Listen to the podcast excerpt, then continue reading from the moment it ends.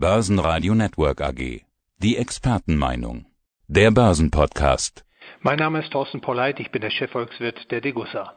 Und außerdem sind Sie Autor des Degussa Marktreports und da geht es diesmal um die großen Themen Zins, Inflation, Gold und den Great Reset. Gehen wir es mal an. Der Zins, das wissen wir inzwischen, ist ein Thema, das es so eigentlich gar nicht mehr gibt.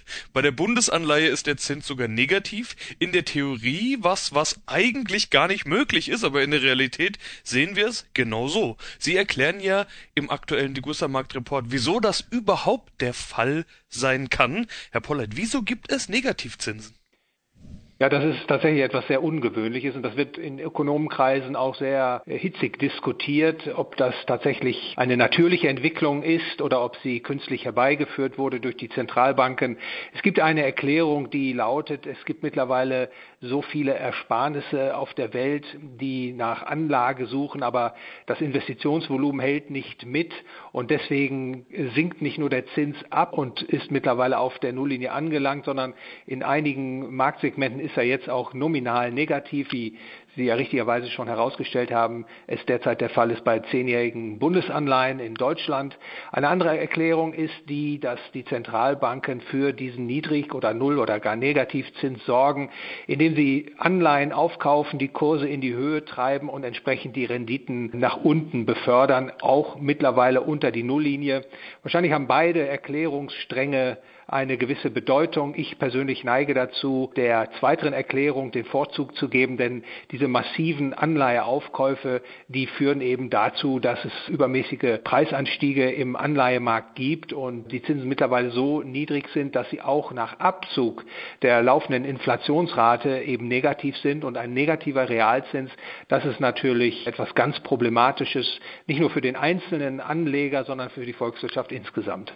Sie haben gerade die Folgen angesprochen. Da gehen Sie in Ihrer Beschreibung ja so weit, dass Sie sagen, ohne einen positiven Zins würde das heutzutage verfügbare Güterangebot weitestgehend verschwinden. Die Menschheit würde verarmen. Millionen, wenn nicht gar Milliarden Menschen würden, so ist zu befürchten, dem Hungertod preisgegeben.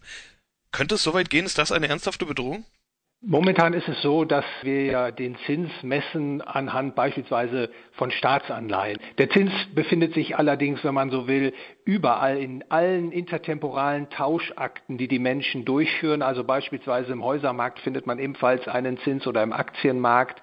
Also dieses Phänomen des stark gedrückten Zinses, das wir in den Kreditmärkten beobachten können, das ist sicherlich eben begrenzt derzeit auf ein Teilmarktsegment. Es trifft noch nicht die gesamte Volkswirtschaft. Aber der Schluss, den Sie eben da verlesen haben aus meinem Report, der ist sicherlich richtig, denn ein kapitalistisches, ein arbeitsteiliges Wirtschaften ist nur denkbar und möglich, wenn es auch einen Zins, einen positiven Zins gibt. Gäbe es keinen positiven Zins mehr, wären also alle Renditen, die man durch Konsumverzicht, Ersparnis und Investieren erzielen könnten, null, dann würde gewissermaßen die arbeitsteilige Volkswirtschaft aufhören zu existieren. Denn jeder jeder Einzelne, Sie und ich, wir haben in uns, wenn man so will, einen positiven Urzins. Und wenn dieser positive Urzins eben nicht auf Null fallen kann oder negativ werden kann, und das ist denkunmöglich, dann gäbe es eben auch keine Anreize mehr zu investieren, zu Erweiterungs- und Erneuerungsinvestitionen durchzuführen. Und die produktive Wirkung der Arbeitsteilung, wie wir sie weltweit in den letzten Jahrzehnten gesehen haben, die auch verantwortlich ist für den materiellen Wohlstand, der es erlaubt, eben mehr als sieben Milliarden Menschen zu behausen und zu ernähren auf diesem Planeten. Äh, das würde sprichwörtlich zusammenfallen. Das wäre zerstört und deswegen auch diese dramatischen Perspektiven, die ich da genannt habe. Es ist ganz wichtig für eine Volkswirtschaft, einen positiven Zins zu haben und die Geldpolitiken, wenn sie sich also daran machen, den Zins auf oder unter die Nulllinie zu drücken, dann muss man als Ökonom sagen, dass das eine ganz gefährliche Entwicklung ist. Ja, und eine Folge davon ist die Inflation. Die kennen und spüren wir inzwischen alle. Man kann sie auch nicht mehr ausklammern oder schön rechnen, wie das in der Vergangenheit gerne mal passiert ist. Selbst die Notenbanken erkennen die inzwischen an. Sie sprechen von einer inflationären Spekulationsblase. Was ist denn damit gemeint? Damit meine ich die Folgen des Geldmengenvermehrens gekoppelt mit dem Null- oder Negativzins. Das ist eine geradezu explosive Mischung. Sie führt dazu, dass zunächst mal alle Vermögensbestände im Preis steigen. Das kann man sich auch leicht erklären dadurch, dass die künftig erwarteten Gewinne, die ja abgezinst werden, auf die Gegenwart ansteigen, wenn der Zins abgesenkt wird oder gar gegen Null konvergiert. Die Barwerte steigen entsprechend an von Häusern und Aktien und das gesamte Preisvolumen Volumen wird inflationiert und hinzu kommt natürlich, dass solch eine Geldpolitik quasi wirkt wie ein Sicherheitsnetz, was die Zentralbanken unter die Volkswirtschaften gespannt haben. Und das treibt natürlich Investoren dazu an, besonders risikoreiche Investitionen nicht zu scheuen und den Preisauftrieb zu befördern. Und das nenne ich eben eine spekulative Blase, die die Geldpolitik in Gang gesetzt hat. Also nicht nur jetzt in der jüngsten Vergangenheit, sondern das ist ein Phänomen, was schon über die letzten Jahre sich aufgebaut hat, aber nunmehr immer dramatischer wird. Jetzt kommt der Great Reset ins Spiel. Das ist ja die Initiative, die vom WEF, vom World Economic Forum, gestartet wurde. Äh, Sie bezeichnen den als die Errichtung einer Art Befehls- und Lenkungswirtschaft. Ich hatte auch den Begriff Chinaisierung des Westens gelesen in Ihrem Marktreport. Wie ist das gemeint? Was für eine Entwicklung erwarten Sie da? An der Stelle muss man sicherlich sagen, dass das eine Entwicklung ist, die so facettenreich ist, dass man sie in den Konsequenzen sicherlich von der heutigen Position aus nicht vollständig abschätzen kann. Aber der Great Reset läuft letztlich darauf hinaus, auf die Idee hinaus, dass die Menschen ihre Geschicke auf diesem Planeten nicht in einem System der freien Märkte selbstbestimmt führen sollen, sondern dass sie von staatlicher, von zentraler Stelle gelenkt werden sollen. Das beginnt natürlich mit einem Einheitspreis für den Energieverbrauch, den fossilen Energieverbrauch. Das streckt sich dann weiterhin über Vorgaben für die Kapitalinvestition, ESG sei hier mal als Stichwort genannt. Und das eröffnet natürlich den staatlichen Lenkungs- und Direktionsmaßnahmen Tür und Tor. Und deswegen auch mein Hinweis, dass tendenziell, wenn dieser Reset tatsächlich so entfaltet wird, wie seine Befürworter es präferieren, dass dann unser westliches Wirtschaftsmodell sich nach und nach verformen wird in eine sogenannte Befehls- und Lenkungswirtschaft, wie man das in der Theorie benennt, wo also der Staat ganz maßgeblich, beziehungsweise die Interessengruppen, die den Staat für ihre Zwecke einspannen, also ganz maßgeblich bestimmen, was produziert wird, unter welchen Bedingungen und was, wie viel von wem letztlich konsumiert werden kann. Welche Rolle spielt eigentlich die Notenbankpolitik dabei?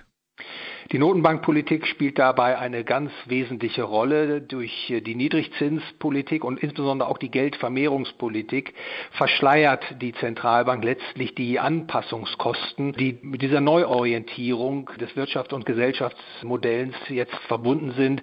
Also ohne die massive Ausweitung der Geldmengen gäbe es sicherlich derzeit starke kontraktive Effekte. Die werden jetzt aber überlagert eher durch einen Preisanstieg. Also die Kosten der Anpassung treten nicht so sehr in Erscheinung, indem es Massenarbeitslosigkeit gibt, sondern eher dadurch, dass das Geld, der Geldwert schwindet und natürlich auch die Ersparnisse in ihrem Wert herabgesetzt werden. Also insofern spielen die Zentralbanken eine essentielle Rolle bei der Politik des Great Reset. Ohne diese Zentralbankbegleitung würden die Menschen wahrscheinlich nicht akzeptieren, derart hohe Kosten für die Neuausrichtung ihrer Wirtschaft und Gesellschaft in Kauf zu nehmen.